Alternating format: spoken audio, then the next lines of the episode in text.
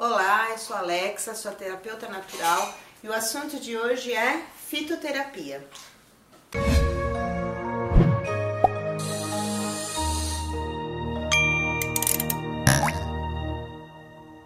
Bem, primeiro, o que, que significa essa palavra? Fito significa planta, então é a terapia das plantas. O que, que você pode usar?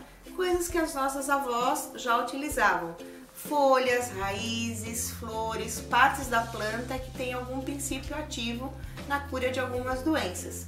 Quando o bebezinho tem aquela cólica, a vovó fala: dê um chá de camomila. O que ela está falando na verdade é um jeito de você melhorar aquele sintoma com um produto fitoterápico, que é o chá.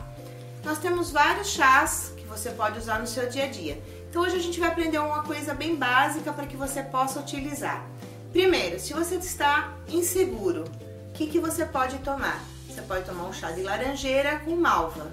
Se você está com depressão, por exemplo, você pode tomar um chá de hortelã combinado com maracujá. E se você tem algum momento que você está passando uma transição na sua vida, se sente um pouquinho só, você pode tomar um chá de camomila com erva cidreira. O mais importante é que você tenha o princípio do chá.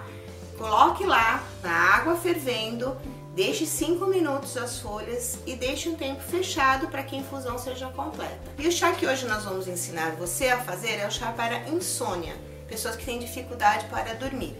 É um chá bem fácil. Você coloca um copo de água, quatro folhas de alface com talo, folhas novinhas, coloca meia maçã picada e uma colher de sopa de erva cidreira. Deixa ferver por 5 minutos, tampe o chá e depois é só provar. Essa é uma dica bem simples para que você possa usar no seu dia a dia. A lista do que você tem que usar nesse chá está aqui na nossa descrição. E não esqueça de deixar suas dúvidas no comentário abaixo também. Se você gostou dessa dica, não esqueça de compartilhar com seus colegas, dar um like, se inscrever no nosso canal e principalmente tomar o seu chazinho no final. Beijo da sua terapeuta.